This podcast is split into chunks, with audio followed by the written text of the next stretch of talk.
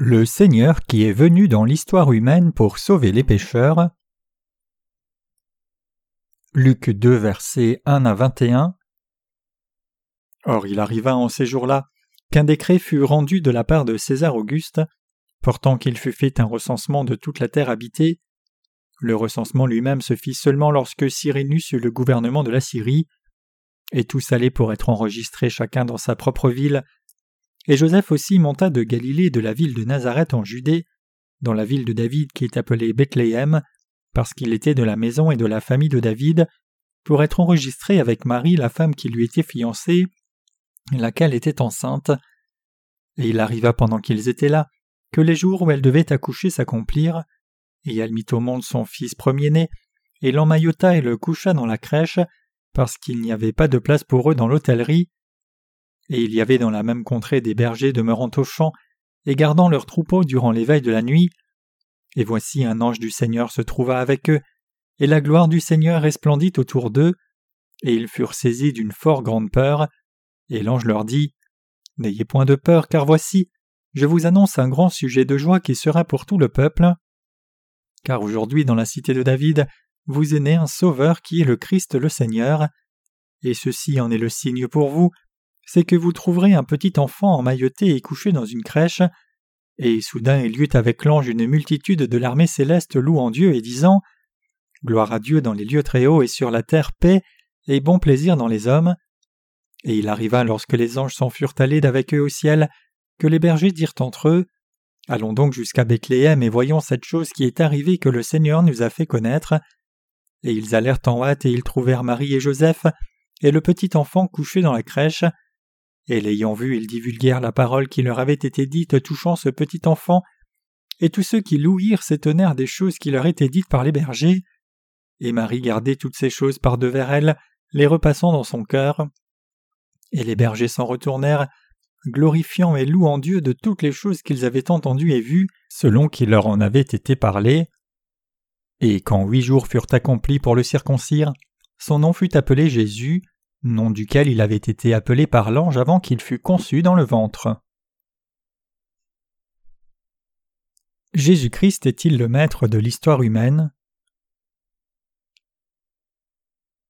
Les historiens ont déterminé le calendrier occidental sur la base de l'année où le Seigneur est venu sur la terre, l'appelant Adé, Anno Domini, l'année du Seigneur, et désignant les années avant la venue de notre Seigneur comme avant Jésus-Christ, Presque tous les pays du monde utilisent maintenant ce standard.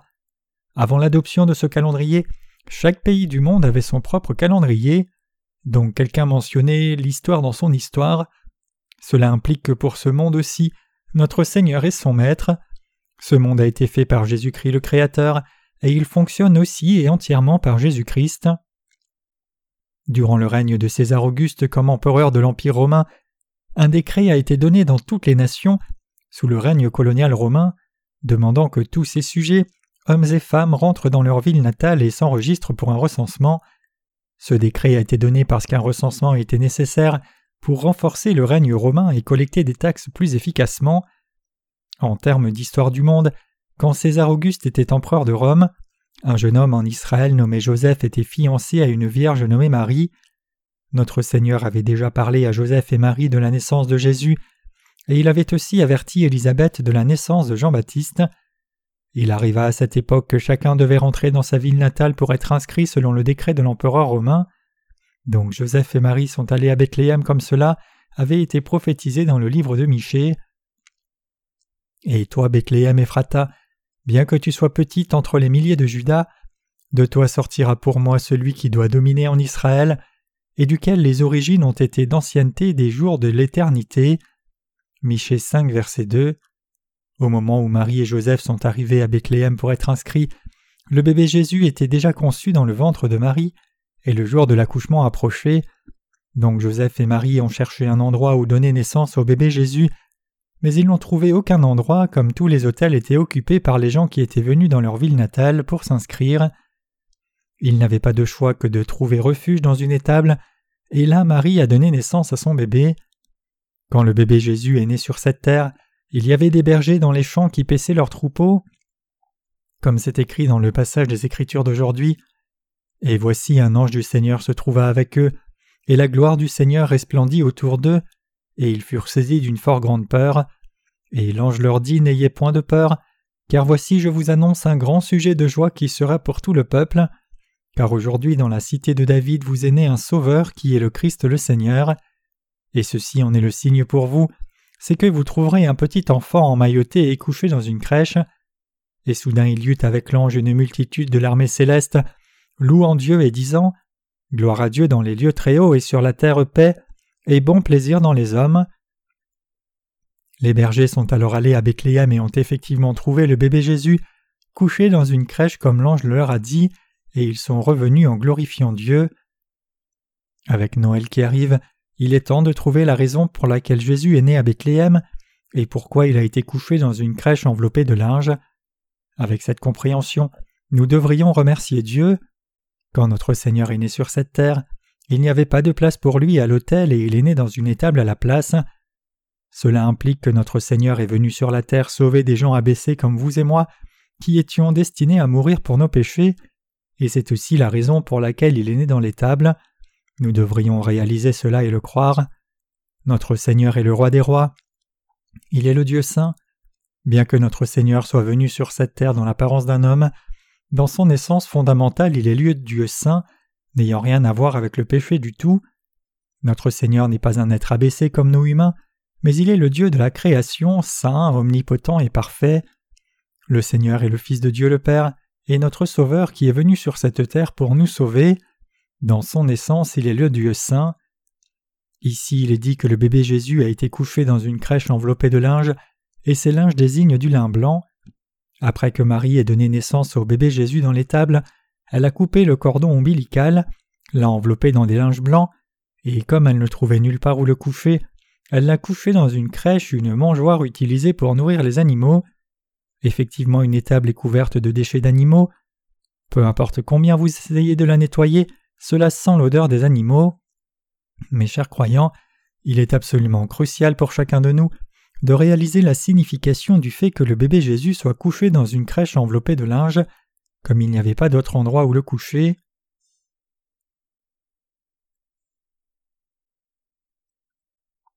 Notre Seigneur est venu nous sauver, nous qui étions pécheurs. Mes chers croyants, bien que le Seigneur soit venu sur cette terre dans l'apparence d'un homme, en aucun cas il n'était une créature comme vous et moi. Il était fondamentalement Dieu lui-même, il est le Dieu même qui a dit que la lumière soit, et a fait la lumière par cette parole de puissance. En dépit de cela, notre Seigneur est venu sur cette terre sous l'apparence d'un homme et a été couché dans une crèche le tout en obéissance à la volonté du Père. Notre Seigneur a réellement expérimenté tout ce qui est humain, de nos faiblesses à nos insuffisances. Il savait combien nous humains sommes faibles et insuffisants, et il savait comment nous étions simplement incapables d'observer la loi. À travers ses trente-trois ans de vie sur la terre, le Seigneur a vraiment expérimenté toutes les choses que les êtres humains traversent. C'est pour cela que, connaissant nos insuffisances, il a porté tous nos péchés par son baptême et s'est offert lui-même comme propitiation pour l'expiation à notre place. À partir du passage des Écritures d'aujourd'hui, nous devons tous comprendre clairement pourquoi le Seigneur est venu sur cette terre, le but de sa venue. C'est Jésus-Christ qui anime toute l'histoire de ce monde. Ce Dieu, le maître de toute l'histoire, est venu sur cette terre pour sauver l'humanité et a été couché dans une crèche. Nous devons saisir ici que c'était pour devenir notre pain de vie que le Seigneur est venu sur cette terre et a été couché dans une crèche. Une crèche est utilisée pour nourrir des animaux, et il trouve de la nourriture pour grandir avec le repas qui est mis dans cette mangeoire. Le Seigneur a été couché dans cette crèche, une mangeoire pour nourrir les animaux, afin de nous enseigner qu'il est venu sur la terre pour devenir le pain de vie pour vous et moi. En d'autres termes, le Seigneur est né sur cette terre pour s'abandonner pour vous et moi, pour que nous obtenions une nouvelle vie. Ainsi, le but dans lequel notre Seigneur est venu sur cette terre était de donner une nouvelle vie à toute personne de par le monde entier. Il n'est pas venu juste pour révéler qu'il était Dieu lui-même et plein de miséricorde. Il est venu nous sauver de nos péchés, nous qui étions faits à l'image et la ressemblance de Dieu, et pour faire que nos âmes mortes naissent de nouveau, pour que nous vivions avec Dieu pour toujours avec une nouvelle vie. Nous devons tous nous rappeler clairement que le seul but dans lequel le Seigneur est venu sur cette terre est de nous donner une nouvelle vie à vous et moi. C'est pour cette raison que le Seigneur a été couché dans une crèche. Il a été couché dans la crèche pour nous donner le pain de la nouvelle vie, pour nous donner sa chair et son sang de vie. De la part de Jean-Baptiste, le Seigneur a reçu le baptême par lequel il a accepté tous les péchés du monde sur son corps. En étant baptisé par Jean-Baptiste, le représentant de l'humanité, notre Seigneur a accepté tous les signes de la race humaine sur son propre corps. Une fois pour toutes, et abandonnant son corps pour être crucifié, il a versé son sang pour nous et est mort à notre place. Il est ensuite ressuscité des morts, devenant ainsi le pain de vie de tous ceux qui croient en lui comme leur sauveur.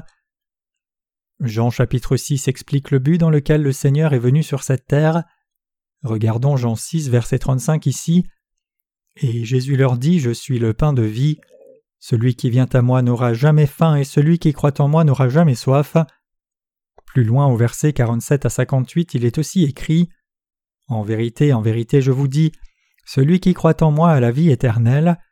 Moi je suis le pain de vie. Vos pères ont mangé la manne au désert et sont morts. C'est ici le pain qui descend du ciel, afin que quelqu'un en mange et ne meure pas. Moi je suis le pain vivant qui est descendu du ciel. Si quelqu'un mange de ce pain, il vivra éternellement. Or le pain aussi que moi je donnerai, c'est ma chair, laquelle moi je donnerai pour la vie du monde. Les Juifs disputaient donc entre eux, disant Comment celui-ci peut-il nous donner sa chair à manger? Jésus donc leur dit En vérité, en vérité, je vous dis, si vous ne mangez la chair du Fils de l'homme et ne buvez son sang, vous n'avez pas la vie en vous-même. Celui qui mange ma chair et qui boit mon sang a la vie éternelle, et moi je le ressusciterai au dernier jour, car ma chair est en vérité un aliment et mon sang est en vérité un breuvage. Celui qui mange ma chair et qui boit mon sang demeure en moi et moi en lui. Comme le Père qui est vivant m'a envoyé, et que moi je vis à cause du Père, de même celui qui me mangera, celui-là aussi vivra à cause de moi. C'est ici le pain qui est descendu du ciel, non pas comme les pères mangèrent et moururent, celui qui mangera ce pain vivra éternellement. C'est pour cette raison, nous donner le pain de vie, que notre Seigneur a été couché dans une crèche quand il est né sur cette terre. Peut-être que ceux qui vivent dans les villes ne savent pas ce qu'est une crèche. Une crèche est un trou creusé dans un tronc, un objet où l'on met de la nourriture pour que les animaux mangent. C'est en bref une mangeoire. Et quand notre Seigneur est né sur cette terre, il a été posé dans cette crèche enveloppée de linge. Cette scène parle fort au sujet de ce que le Seigneur veut nous donner et pourquoi il est né sur la terre. La raison pour laquelle notre Seigneur est venu sur cette terre est de nous donner une nouvelle vie à vous et moi. Il est venu sur cette terre pour nous donner sa chair et son sang pour que tous ceux qui les mangent reçoivent une nouvelle vie. Notre Seigneur a dit Or le pain aussi que moi je donnerai, c'est ma chair, laquelle moi je donnerai pour la vie du monde? Les Juifs disputaient donc entre eux, disant Comment celui-ci peut-il nous donner sa chair à manger? Jésus donc leur dit En vérité, en vérité, je vous dis, si vous ne mangez la chair du Fils de l'homme et ne buvez son sang, vous n'avez pas la vie en vous-même. Celui qui mange ma chair et boit mon sang a la vie éternelle, et moi je le ressusciterai au dernier jour, car ma chair est en vérité un aliment et mon sang est en vérité un breuvage. Celui qui mange ma chair et qui boit mon sang demeure en moi et moi en lui. Comment alors pouvons-nous manger la chair de Jésus et boire son sang? Après avoir vécu sur cette terre pendant trente-trois ans, et juste avant d'aller à la croix, notre Seigneur a rassemblé tous ses disciples pour le dernier souper du jour de la Pâque et a fait le rite de la Sainte Seine. À ce moment-là, le Seigneur a rompu le pain et l'a donné à ses disciples, leur disant de prendre et manger ce pain car c'était son corps. De même, quand il leur a donné le vin, il a dit Buvez-en tous, car ceci est mon sang de la nouvelle alliance, qui est versé pour plusieurs pour la rémission des péchés. Matthieu 26, versets 27 à 28.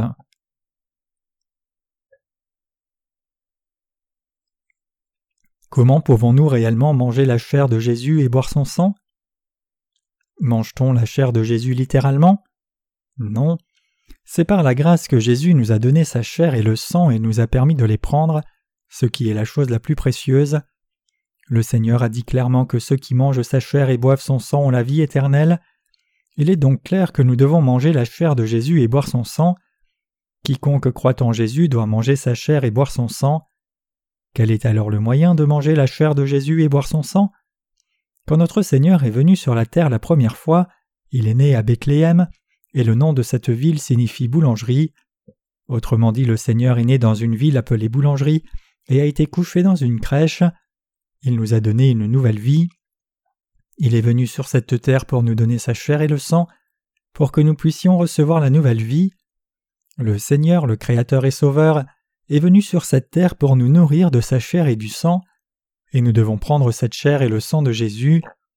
La Bible nous dit clairement de manger la chair de Jésus et de boire son sang. À travers ces trente-trois ans de vie sur la terre, le Seigneur nous a donné sa chair et le sang. Le Seigneur nous a donné sa chair et le sang, le pain de vie.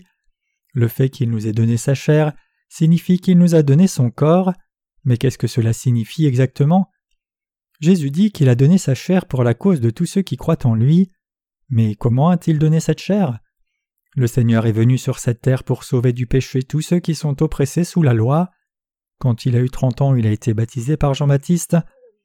La Bible dit en Matthieu 3, versets 13 à 15 Alors Jésus vint de Galilée vers Jean au Jourdain pour être baptisé par lui, et Jean essaya de l'en empêcher en disant C'est moi qui ai besoin d'être baptisé par toi, et toi tu viens à moi. Mais Jésus répondit et dit Laisse faire maintenant, car il convient que nous accomplissions ainsi toute justice. Alors il le lui permit. Ce passage signifie que c'est de la part de Jean-Baptiste que Jésus a reçu le baptême qui a accompli la justice de Dieu. Quand Jésus est sorti de l'eau après avoir ainsi reçu le baptême qui a accompli la justice de Dieu de la part de Jean, les cieux se sont ouverts au-dessus de lui et Dieu a dit Celui-ci est mon Fils bien-aimé en qui je trouve mon plaisir. Juste avant d'être baptisé par Jean, notre Seigneur a dit Laisse faire maintenant car il convient que nous accomplissions ainsi toute justice. Matthieu 3, verset 15. Ici, le mot ainsi, c'est utos en grec, qui signifie de cette façon-là plus adapté, où il n'y a pas d'autre moyen que cela.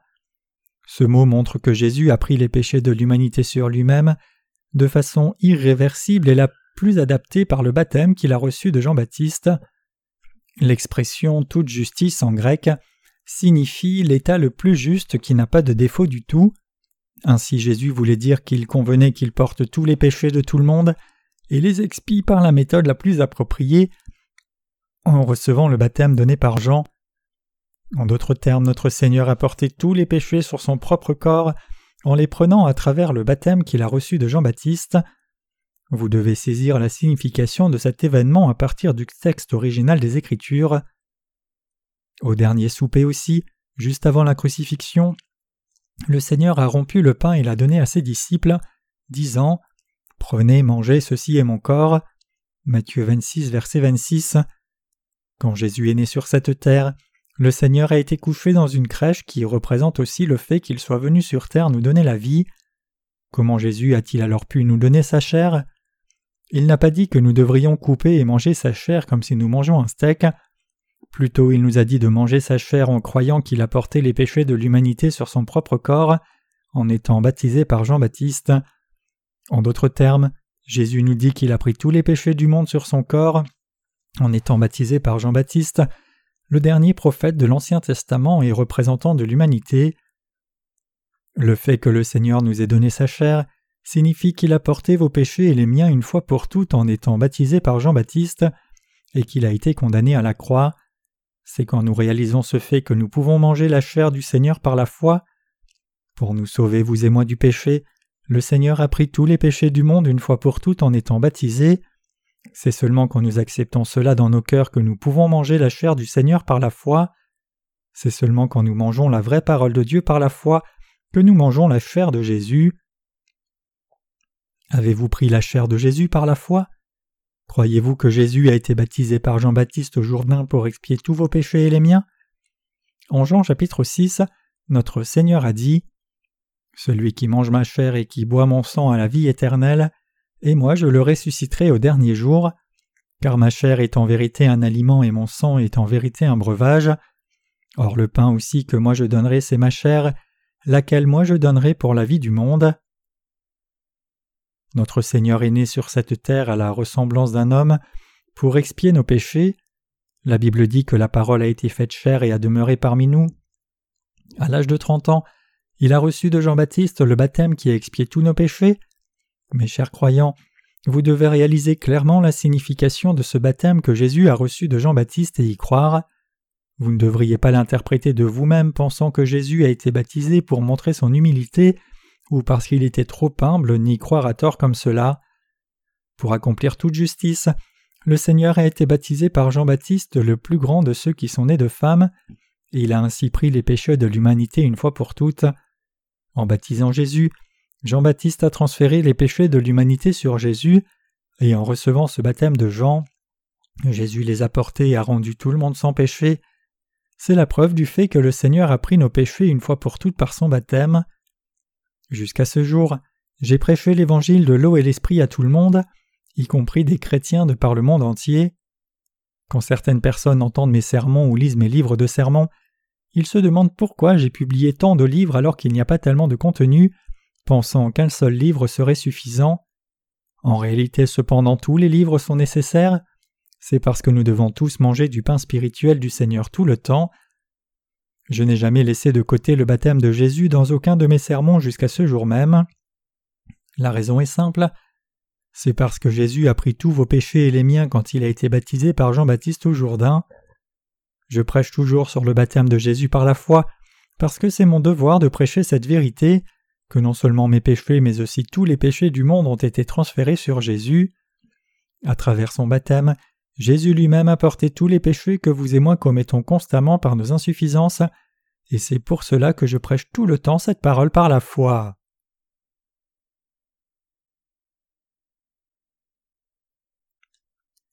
Le salut qui est venu par l'évangile de l'eau et de l'esprit. Mes chers croyants, vous ne devez pas interpréter la Bible par vous-même. Chaque écriture a été inscrite par des gens de foi qui étaient inspirés par le Saint-Esprit. Ainsi vous devez écouter ceux qui ont été remis de leurs péchés et ont reçu le Saint-Esprit dans leur cœur. La Bible doit être interprétée telle qu'elle a été écrite. Vous devez faire le lien entre le Nouveau Testament et l'Ancien Testament. C'est une erreur d'interpréter la Bible basée sur un seul passage. En bref, vous devez lire la Bible sous la direction du Saint-Esprit. Dieu a donné la loi au peuple d'Israël. Sachant qu'ils ne seraient pas capables de l'observer, il leur a aussi donné le système sacrificiel du tabernacle qui leur permettrait de recevoir la rémission des péchés.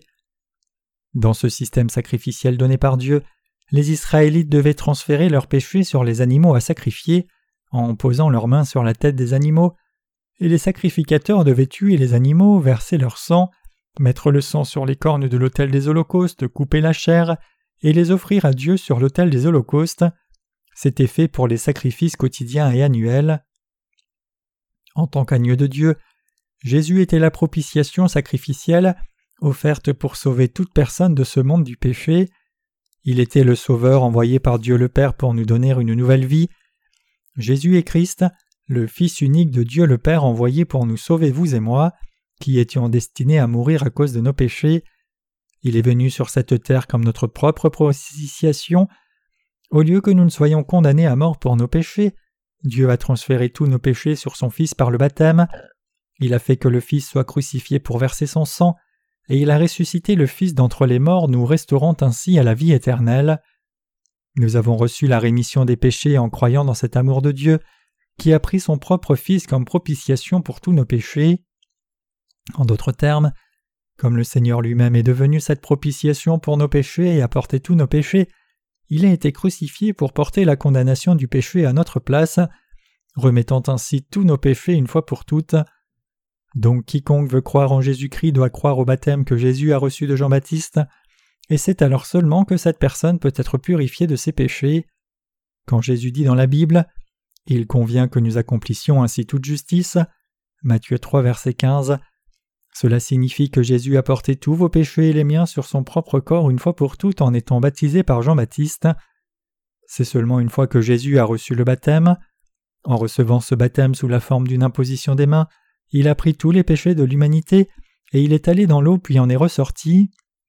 Le baptême en grec signifie être immergé. La signification spirituelle du baptême est de laver, ensevelir et transférer. Autrement dit, le but dans lequel Jésus a été baptisé était de porter tous vos péchés et les miens et de les effacer tous. Ayant pris tous vos péchés et les miens par le baptême qu'il a reçu de Jean-Baptiste, Jésus a alors versé son sang à la croix à notre place et a payé le salaire de nos péchés par sa vie. C'est pour nous sauver, vous et moi, du péché que Jésus a été baptisé par Jean-Baptiste, et nos péchés ont été effectivement transférés sur Jésus une fois pour toutes. Ce baptême que Jésus a reçu est identique à l'imposition des mains faite dans l'Ancien Testament, par laquelle un pécheur amenait un animal sans défaut au tabernacle et transférait ses péchés sur ce sacrifice en posant ses mains sur sa tête. Cette imposition des mains dans l'Ancien Testament était la méthode par laquelle les péchés de quelqu'un étaient transférés sur son animal à sacrifier. Je ne défends pas les doctrines baptistes ici, je ne dis pas non plus que quelqu'un est baptisé correctement seulement s'il est entièrement submergé par l'eau. Il y a beaucoup de dénominations chrétiennes dans le monde, mais toutes sont juste humaines. Indépendamment de croire en Jésus ou pas, il y a seulement deux sortes de gens, ceux qui sont nés de nouveau et ceux qui ne le sont pas. Je vous exhorte à réaliser que c'est pour prendre tous nos péchés que notre Seigneur a été baptisé.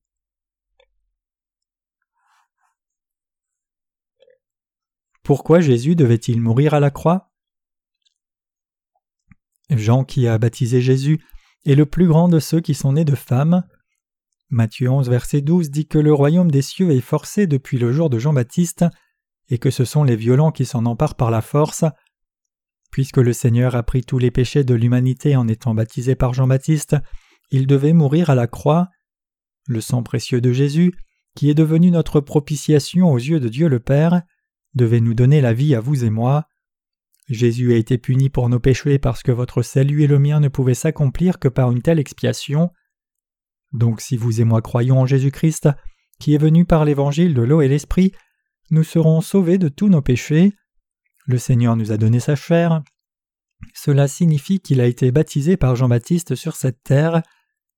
Jésus devait mourir sur la croix parce qu'il avait pris tous vos péchés et les miens par le baptême qu'il a reçu de Jean-Baptiste et c'est à cause de ses péchés qu'il a été crucifié pour verser son sang et mourir à notre place. C'est parce que le sang qu'il a versé à la croix a expié nos péchés. Certaines personnes reçoivent le baptême comme un signe pour indiquer qu'ils ont rejoint l'Église, mais l'on ne devrait pas être baptisé dans ce but. Ce n'est rien de plus qu'un rituel religieux. Quand vous êtes baptisé, vous témoignez de votre foi en ce que Jésus a porté tous vos péchés quand il a été baptisé, quand vous allez dans l'eau, vous témoignez de votre croyance en ce que Jésus a versé son sang à mort à la croix, et quand vous sortez de l'eau, vous témoignez de votre croyance que Jésus est ressuscité des morts pour devenir votre Sauveur.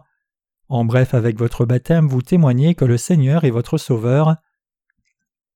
Quand nous recevons le baptême, nous professons notre foi comme suit. Jésus a porté tous mes péchés et les péchés de l'humanité une fois pour toutes quand il a été baptisé par Jean-Baptiste. Spirituellement, le fait qu'il soit allé dans l'eau représente la mort sévère qu'il a subie à la place des pécheurs. Cela signifie que le Seigneur est devenu la propitiation pour mes péchés et qu'il est mort à ma place.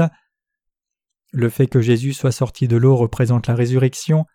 Pour me donner une nouvelle vie, Jésus a porté tous mes péchés, il est mort et ressuscité des morts. C'est ainsi que nous croyons au Fils envoyé par Dieu le Père. Je crois dans l'évangile de l'eau et l'esprit. Je crois ainsi que le Fils de Dieu que le Père a envoyé est mon Sauveur. Nous sommes baptisés comme signe de notre foi, pour montrer que nous croyons en Jésus comme notre Sauveur et en sa chair et le sang. C'est par cette foi que nous sommes baptisés au nom du Père, du Fils et du Saint-Esprit. Nous déclarons aussi notre foi devant Satan, lui disant Regarde, diable, comme tu le vois, je crois dans l'évangile de l'eau et l'esprit que Jésus m'a donné. Quand Jésus a été baptisé par Jean-Baptiste, il a pris tous mes péchés, il a été puni à mort à la croix pour mes péchés, et il est ressuscité des morts. C'est ce que je crois. Toi qui t'opposes à la justice de Dieu, donc je n'ai pas de péché, j'appartiens à Dieu. C'est la foi que nous déclarons devant Satan. De plus, en étant baptisés, nous déclarons aussi notre foi devant les saints qui partagent la même foi. Chers croyants, comme vous, je crois aussi que l'évangile de l'eau et l'esprit est mon salut. Je crois que Jésus a porté tous mes péchés quand il a été baptisé, je crois aussi que le Seigneur baptisé est mort à ma place quand il a été baptisé. Je crois aussi que le Seigneur baptisé est mort à ma place à la croix pour mes péchés. Ainsi, nous rendons témoignage de notre foi devant les autres saints aussi. L'apôtre Paul a dit Vous qui avez été baptisés en Christ, vous avez revêtu Christ. Galates 3, verset 27. 1 Jean chapitre 5, verset 6 à 8 déclare C'est lui qui est venu par l'eau et par le sang, Jésus le Christ non seulement dans la puissance de l'eau, mais dans la puissance de l'eau et du sang, et c'est l'Esprit qui rend témoignage, car l'Esprit est la vérité, car il y en a trois qui rendent témoignage, l'Esprit et l'eau et le sang, et les trois sont d'accord pour un même témoignage. L'Esprit ici désigne le Dieu saint, l'eau dont ce Dieu parle désigne le baptême que Jésus a reçu quand il est venu sur cette terre, incarné dans la chair d'un homme, et le sang désigne le sang que Christ a versé à la croix. Ces passages impliquent que tous les disciples et apôtres de Jésus ont cru que Jésus avait effacé tous les péchés du monde par son baptême et le sang, une fois pour toutes. Dans l'Ancien Testament, il est écrit que le général Naaman a été purifié de sa lèpre en trempant son corps dans le Jourdain sept fois. Dans le livre de Josué, le peuple d'Israël devait traverser le Jourdain pour entrer dans le pays de Canaan. Il est écrit que pour que le peuple d'Israël traverse le Jourdain, les sacrificateurs sont entrés dans le fleuve premièrement en portant l'arche de l'alliance, et quand ils l'ont fait le fleuve a cessé de couler, et les Israélites ont pu traverser sur la terre ferme. Tous ces événements bibliques se produisant au Jourdain impliquent que le Jourdain est l'endroit où Jésus allait être baptisé par Jean-Baptiste. Cela indique que Jésus est le Fils de Dieu qui allait accomplir toute justice en portant nos péchés sur son propre corps. Notre Seigneur est devenu le vrai pain pour ceux qui croient sincèrement en son baptême avec leur cœur. Le sang que Jésus a versé à la croix est devenu une vraie boisson pour nos âmes. C'est à cause du fait même que Jésus ait été condamné pour nos péchés et nous donne la paix et le repos du cœur.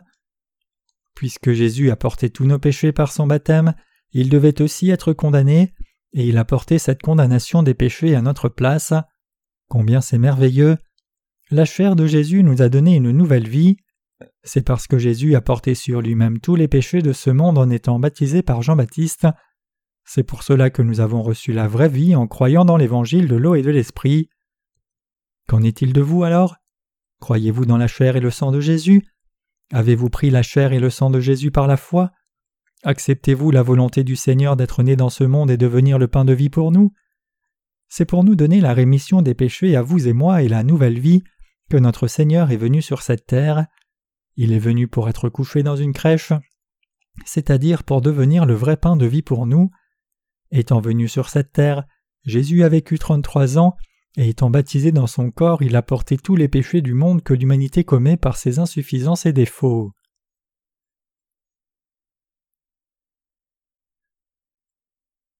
Jean-Baptiste, serviteur de Jésus. Six mois avant de venir sur cette terre, le Seigneur a envoyé Jean-Baptiste sur cette terre comme représentant de l'humanité, et il est venu lui-même six mois plus tard.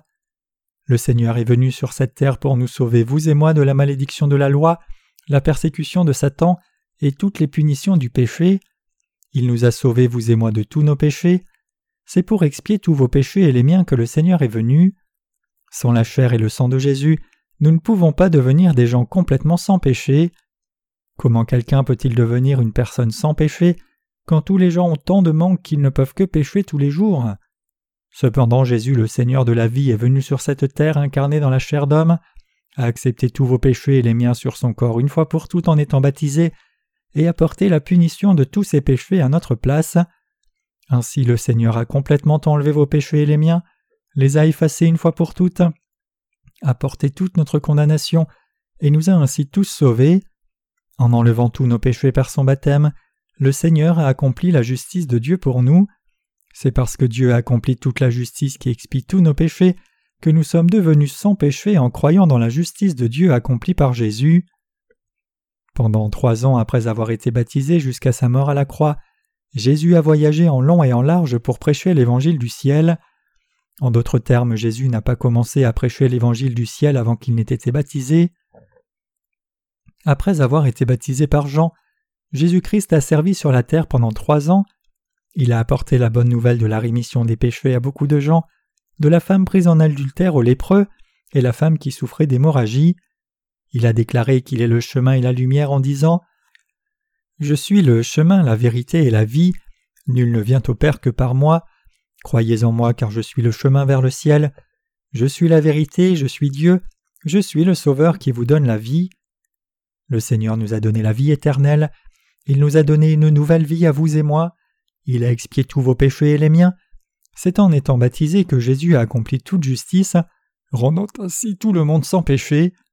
En Jean 1 verset 29 quand Jean-Baptiste a vu Jésus le lendemain de son baptême, il a rendu témoignage de lui en disant Voici l'agneau de Dieu qui ôte le péché du monde.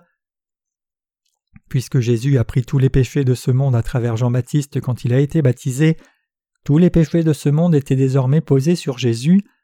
C'est pour cela que plus tard Jésus est allé à la croix en portant tous nos péchés sur son corps. C'est pour cela que Jean-Baptiste a rendu témoignage de Jésus en disant Voici l'agneau de Dieu qui ôte le péché du monde. Jean 1 verset 29.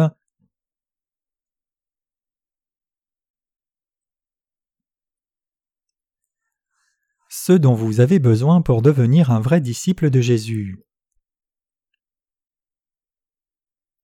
Selon le livre des Actes, après que Judas se soit pendu, les onze apôtres et l'autre disciple ont choisi Matthias comme l'apôtre qui prendrait la place de Judas Iscariote.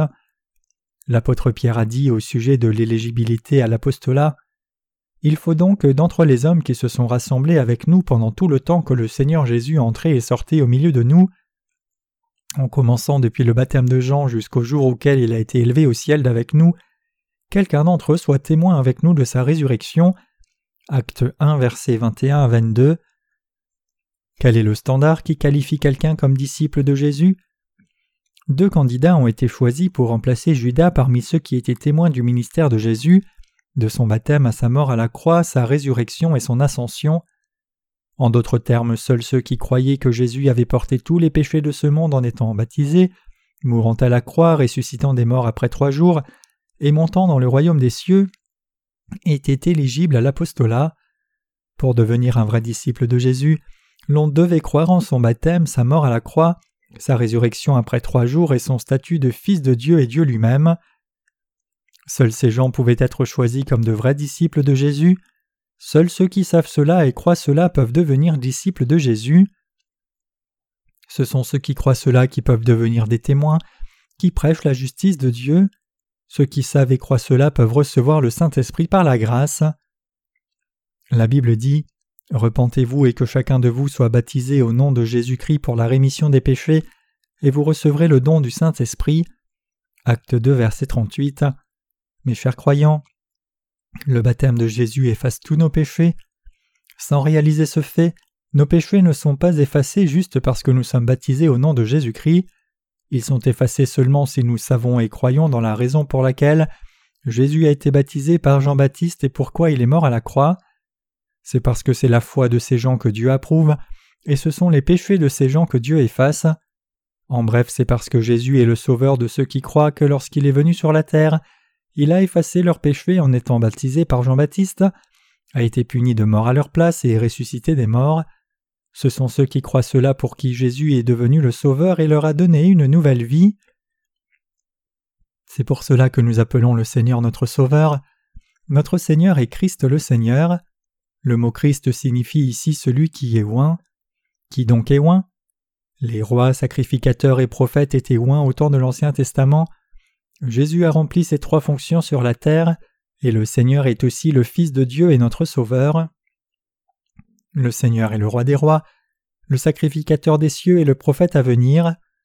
En tant que souverain sacrificateur, il a enlevé tous les péchés de l'humanité et a été condamné à notre place.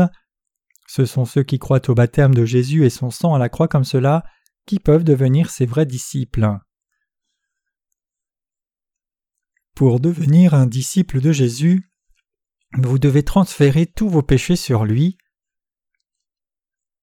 Jésus dit en Jean 6, 53 En vérité, je vous le dis, si vous ne mangez la chair du Fils de l'homme et ne buvez son sang, vous n'avez pas la vie en vous. Mais beaucoup de chrétiens aujourd'hui disent qu'ils croient seulement au sang de Jésus. Peuvent-ils alors avoir la vie juste en buvant le sang de Jésus seul par la foi? Non, ils n'ont pas la vie. Peu importe avec quelle ardeur ils peuvent croire au sang de Jésus à la croix, leurs cœurs ont toujours du péché. Même s'ils confessent croire en Jésus et remercient le Seigneur, leur cœur reste toujours pécheur. Le Seigneur dit En vérité, je vous le dis, si vous ne mangez la chair du Fils de l'homme et ne buvez son sang, vous n'avez pas la vie en vous. Jean 6, verset 53. Si quelqu'un boit seulement le sang de Jésus et ne mange pas sa chair, alors le Saint-Esprit n'est pas dans son cœur. Il ne peut recevoir la nouvelle vie.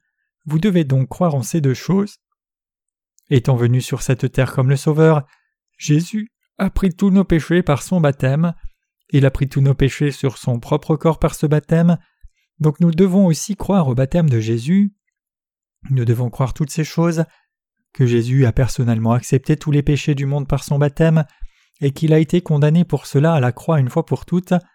À moins que vous ne croyiez cela, vous n'avez pas la vie en vous-même si vous croyez en Jésus même. En d'autres termes, le Saint-Esprit n'est pas dans votre cœur même si vous croyez de tout cœur que Jésus est votre Sauveur. La Bible dit Examinez-vous vous-même et voyez si vous êtes dans la foi, éprouvez-vous vous-même.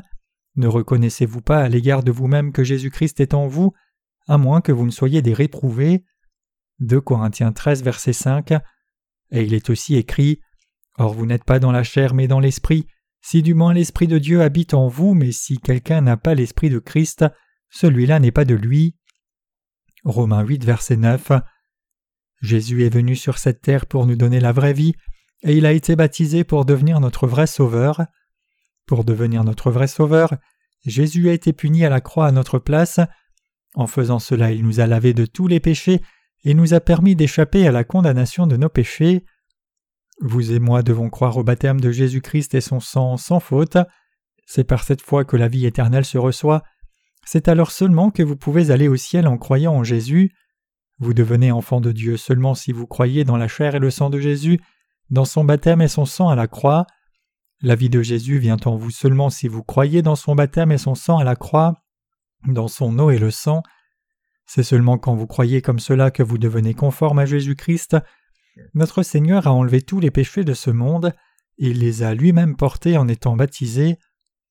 Cependant, il y a beaucoup de chrétiens qui, trompés par le diable, croient que lorsque la Bible dit Voici l'agneau de Dieu qui ôte le péché du monde, cela signifie que Jésus est l'agneau de Dieu qui a ôté seulement leur péché originel.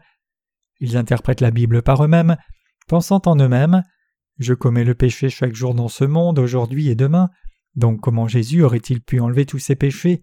C'est juste trop incroyable. Jésus a enlevé seulement mon péché originel. Tous les péchés personnels que je commets sont remis à chaque fois que je fais des prières de repentance et supplie le pardon du Seigneur. Je serai alors sanctifié finalement et j'entrerai au ciel. Ces gens cependant sont trompés par le diable. L'on est de nouveau doué d'esprit dans une série d'étapes, mais cela se fait d'un seul coup. Comme notre Seigneur lui-même a été baptisé, mort à la croix, ressuscité des morts et assis à la droite du trône de Dieu, à travers ses trente-trois années de vie sur la terre, Jésus est devenu le Sauveur éternel de tous ceux qui croient dans ce salut accompli par lui. Cependant, ayant appris une théologie erronée, beaucoup de chrétiens essayent de changer la Bible en interprétant Voici l'agneau de Dieu qui ôte le péché originel. Mes chers croyants, préféreriez-vous corrompre la parole de Dieu avec du dénominationalisme? La démantèleriez-vous ou la réécririez-vous? Nous devons croire dans la parole écrite exactement telle qu'elle. Si la Bible dit que Jésus a pris le péché du monde, alors Jésus a effectivement ôté le péché du monde. Reste-t-il alors du péché dans le monde? Non, il n'y en a plus. Puisque Jésus a enlevé les péchés du monde et les a expiés, il n'y a plus de péché. Jésus a été baptisé au Jourdain pour les pécheurs, et il a été puni à la croix à leur place. Cela signifie que Jésus a expié tous les péchés que vous et moi commettons durant toute notre vie entière. La Bible dit que Jésus est l'agneau de Dieu qui a ôté le péché du monde. Quelle est l'étendue de ces péchés du monde alors? Cela couvre chaque péché jamais commis du commencement de l'humanité à sa fin. Personne ne sait quand ce monde va disparaître. Nous ne savons pas quand les nouveaux cieux et la nouvelle terre arriveront. Cependant, ce qui est clair, c'est que Jésus est l'alpha et l'oméga, le commencement et la fin, et c'est notre Seigneur qui a fait cette terre, a créé l'humanité et a expié tous les péchés de cette terre. Hébreu chapitre 9 dit que lorsque le Seigneur reviendra, il enlèvera tous ceux qui n'ont rien à voir avec le péché. Hébreu 9 verset 28. Le Seigneur viendra une deuxième fois nous enlever, nous qui sommes séparés du péché, parce que nous croyons dans l'évangile de l'eau et l'esprit. La Bible dit clairement que Jésus a enlevé les péchés du monde. Cependant, dans leurs pensées charnelles, beaucoup de gens interprètent cela comme disant que Jésus a enlevé seulement leurs péchés passés, non leurs péchés futurs, se demandant comment Jésus aurait-il pu prendre les péchés du monde alors que je commets tant de péchés que cela. Mais c'est une interprétation charnelle. La Bible doit être interprétée spirituellement dans la perspective de Dieu. Dieu lui-même est venu sur la terre pour expier tous vos péchés et les miens. Jésus prendrait-il alors sur lui nos péchés et mourrait-il de nouveau à la croix à chaque fois que vous et moi commettons le péché? Mourir une seule fois était assez terrible, au point que Jésus a demandé à Dieu le Père d'éloigner sa coupe si possible. Serait-il alors mort encore et encore? La Bible dit que le salaire du péché c'est la mort, et que sans effusion de sang il n'y a pas de rémission. À travers le baptême qu'il a reçu de Jean-Baptiste, Jésus a porté tous les péchés de ce monde une fois pour toutes, y compris tous les péchés futurs que vous et moi allons commettre jusqu'à notre mort. Il a été condamné une fois et il nous a sauvés une fois pour toutes. Il n'attend pas que nous commettions le péché puis nous dirait Donc tu as commis le péché, je vais l'expier de nouveau pour toi. Si c'était vrai, Jésus devrait mourir pour nos péchés tous les jours. Donc ceux qui croient en Jésus mais pas en son baptême et son sang à la croix, c'est-à-dire ceux qui ne croient pas dans l'évangile de l'eau et de l'esprit, s'inclinent chaque jour et demandent au Seigneur d'effacer leurs péchés. C'est cependant semblable à crucifier Jésus de nouveau. Disons que votre fils se soit sacrifié pour quelqu'un. Comment vous sentiriez-vous si cette personne sous-évaluait le sacrifice de votre fils et continuait de lui demander de mourir une fois de plus, disant que mourir une fois n'est pas assez? Mes chers croyants, ne sous-estimez pas la justice de Dieu qui nous a sauvés, son amour et le juste salut de son eau et le sang, ne les méprisez pas. Demander à Dieu de pardonner vos péchés chaque jour revient à demander à Jésus de descendre dans ce monde cruel de nouveau pour vos péchés, d'être de nouveau baptisé au Jourdain, de mourir de nouveau à la croix, de ressusciter des morts de nouveau, de monter au ciel puis de revenir faire toutes ces choses encore et encore à chaque fois que vous commettez le péché. Mes chers croyants, le Seigneur dit qu'il vous a rendu parfait une fois pour toutes. La connaissance et la foi correcte sont indispensables pour écouter des sermons, comprendre la Bible et étudier la théologie. Une approche à demi-mesure n'est pas acceptable. Ceux qui savent réellement ce qu'est la théologie n'en parlent pas beaucoup parce qu'ils savent que la théologie n'est bonne à rien quand il s'agit de ceux qui cherchent la vérité. La Bible elle-même dit qu'il y a des rapports entre l'Ancien et le Nouveau Testament, comme il est écrit Cherchez dans le livre de l'Éternel Élysée, pas un d'eux ne manquera, l'un n'aura pas à chercher l'autre, car ma bouche l'a commandé et mon esprit les a rassemblés. Ésaïe 34, verset 16. Comme vous le savez, Dieu a donné le système sacrificiel au peuple d'Israël à travers Moïse.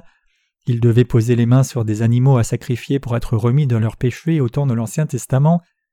Dans le Nouveau Testament, Jésus a porté tous nos péchés en étant baptisé. En d'autres termes, Jésus nous a sauvés selon le système sacrificiel établi par Dieu. Dans l'Ancien Testament, le péché était transféré sur un animal à sacrifier par l'imposition des mains sur sa tête.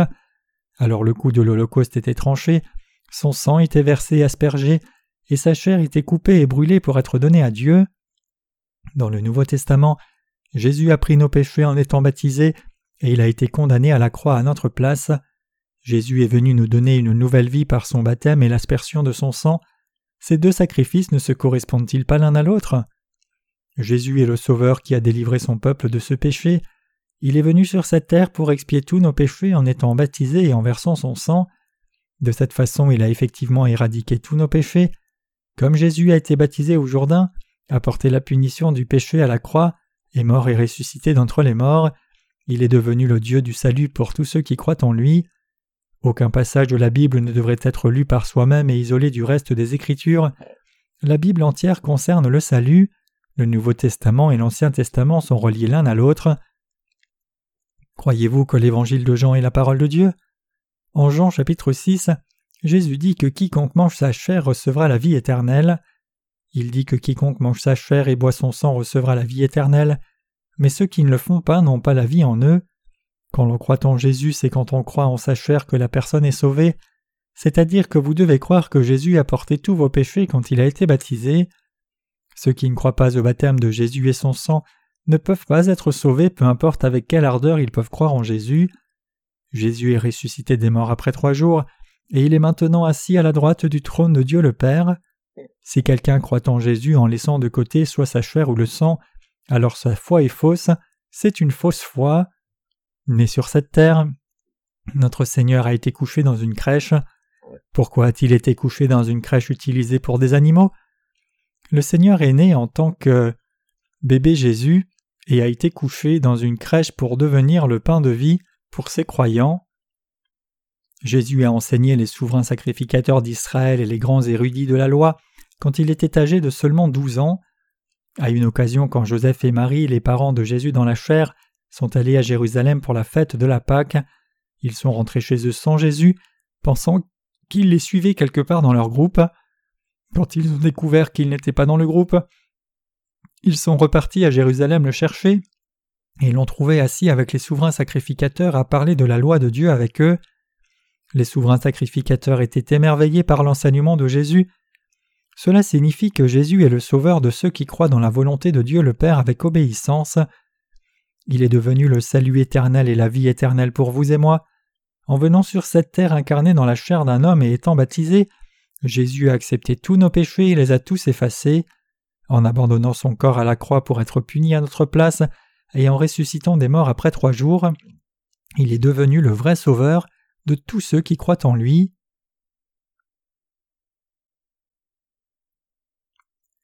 Croyez-vous que Jésus a porté les péchés du monde quand il a été baptisé? Mes chers croyants, croyez-vous au salut de Jésus qui est venu par l'eau et l'esprit? Il y a beaucoup d'érudits bibliques et de théologiens dans ce monde, et en ce Noël le Seigneur leur demande s'ils croient réellement en lui ou pas, combien d'entre eux croient réellement en lui, et s'ils ont effectivement mangé sa chair et bu son sang? Quand Jésus est venu sur la terre, les souverains sacrificateurs, les scribes et le roi Hérode savaient tous que Jésus était né à Bethléem, mais aucun d'entre eux n'a cru que le Seigneur était né dans une humble étable. Qui a cru cela alors? C'étaient les petits bergers et les sages des pays lointains d'Orient qui croyaient cela. Quel genre d'offrande ces sages venus d'Orient ont-ils apporté à Jésus? Ils ont offert de l'encens, de la myrrhe et de l'or. L'or ici symbolise la foi que Jésus est notre Sauveur et qu'il a porté tous nos péchés par son baptême. Et l'encens signifie que nous prions Jésus, Dieu lui-même, en croyant qu'il est notre Sauveur. La myrrhe ici symbolise la vérité éternelle immuable et inchangeable qui est venue par l'eau et l'esprit. Jésus est le Dieu de la vérité réelle. C'est avec cette foi que les sages qui étaient en fait des gentils ont cru en Jésus comme leur Sauveur. Cependant, quand il était question du peuple d'Israël en réalité, ni les érudits bibliques, ni les pharisiens, ni les souverains sacrificateurs n'ont cru en Jésus. La même chose est vraie en ce temps présent. En ce temps, ce sont les pasteurs, ouvriers du ministère et théologiens qui ne croient pas au baptême et au sang de Jésus. Ils refusent de croire que Jésus a porté tous les péchés du monde en étant baptisé. Les théologiens ne croient pas que tous les péchés de ce monde ont été transférés sur la tête de Jésus quand il a été baptisé. Ils interprètent le baptême de Jésus par eux-mêmes, disant qu'il a été baptisé parce qu'il était humble et qu'en faisant cela, il renie le baptême de la rémission des péchés que Jésus a reçu. La Bible est la parole écrite de Dieu. Jésus lui-même a accompli toute justice par le baptême qu'il a reçu au Jourdain. Donc qu'y a-t-il d'autre ou quelles autres interprétations sont nécessaires? Nulle part dans la Bible il n'est dit que Jésus a été baptisé pour montrer son humilité. Que signifie toute justice? Cela signifie tout ce qui est juste. Vous devez réaliser ici que même si Jésus est notre Seigneur qui est devenu le pain de vie pour nous, en ce temps présent, ce sont réellement les pasteurs, officiants d'Église et théologiens, professant croire en Jésus, qui rejettent son baptême, l'eau qui permet à chacun de naître de nouveau. Bien que cet évangile soit prêché partout, ce sont en réalité ceux qui sont complètement ignorants plutôt que les théologiens qui sont sauvés en entendant et croyant la parole de vérité proclamant que Jésus a porté les péchés de l'humanité en étant baptisé. Cependant, les dits bons chrétiens, qui ont cru en Jésus pendant longtemps, ne croient pas dans son baptême ni en l'évangile qui leur permettrait de naître de nouveau. Ce n'est autre que rejeter Jésus. Par contre, ceux qui ne connaissent pas bien la Bible croient vraiment dans la parole exactement telle qu'elle est, et ce sont ces gens qui sont sauvés.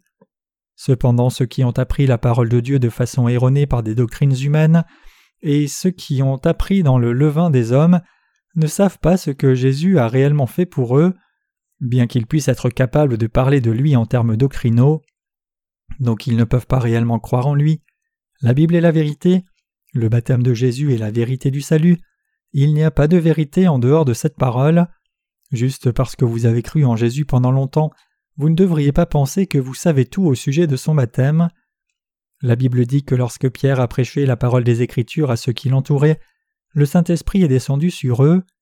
De même si les gens aujourd'hui entendent l'Évangile et croient dans cette parole, le Saint-Esprit descendra aussi sur eux et leurs visages seront illuminés de joie. Ces gens confesseront de la langue qu'il n'y a plus de péché dans leur cœur. Quand on leur demande après longtemps s'ils ont gardé l'Évangile, ils diront qu'ils ont toujours ce précieux trésor.